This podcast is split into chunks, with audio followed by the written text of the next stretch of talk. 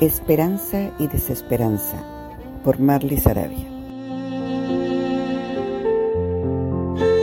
Desde hace más de un año tengo el gusto y el honor de pertenecer a un grupo de mujeres las cuales nos reunimos una vez por semana en un curso llamado Entrenamiento Cognitivo impartido por Verónica Corti.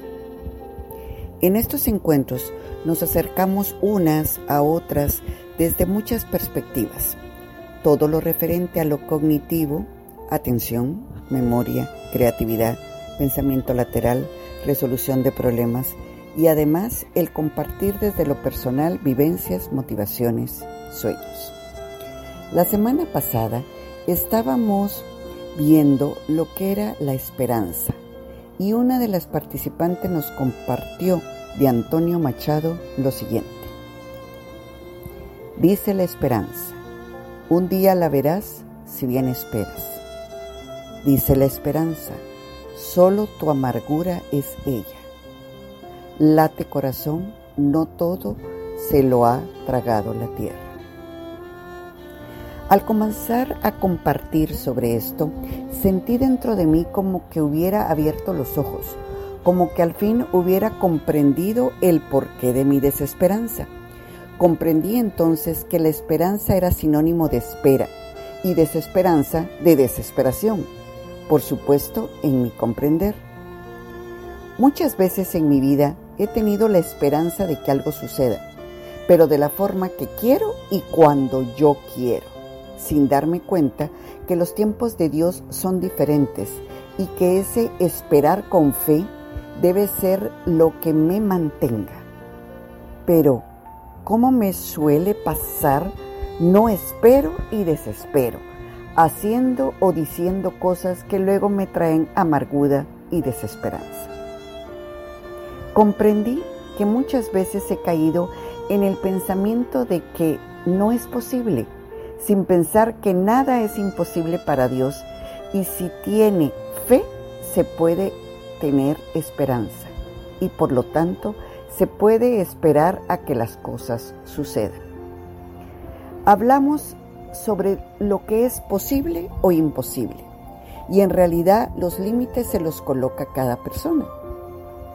Todos sabemos dentro de nosotros la verdad.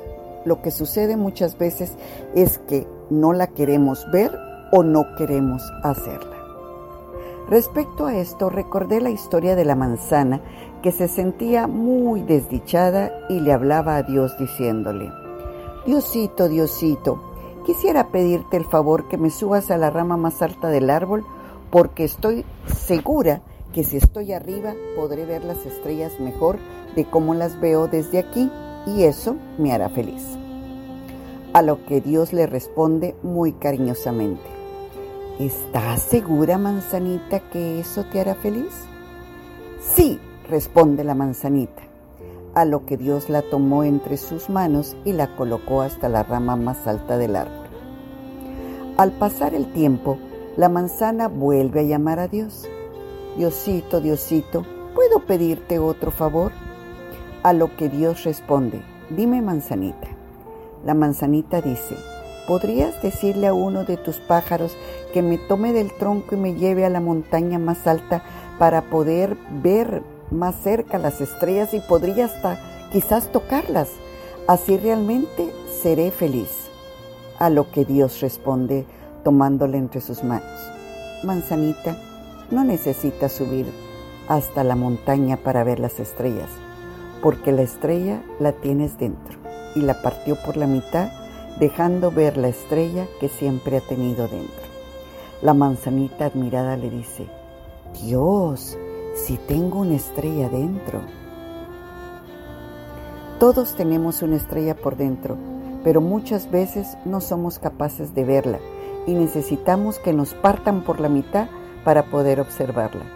El autor de esa historia no lo conozco, pero sí me hace reflexionar que no debo buscar fuera lo que tengo dentro y que mi fe hacia Dios es lo que me hace fuerte y me mantiene con esperanza. Así, en estas pocas palabras, quise decirte mis sentimientos sobre la esperanza. ¿Cuál es tu opinión? ¿qué has experimentado sobre la esperanza y la desesperanza?